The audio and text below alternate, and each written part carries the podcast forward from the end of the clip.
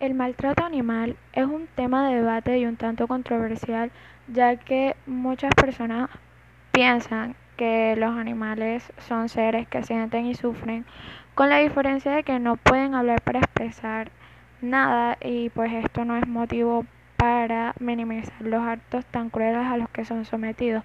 Por otro lado, hay otros que afirman que los animales no deberían de tener derechos y que no son nada.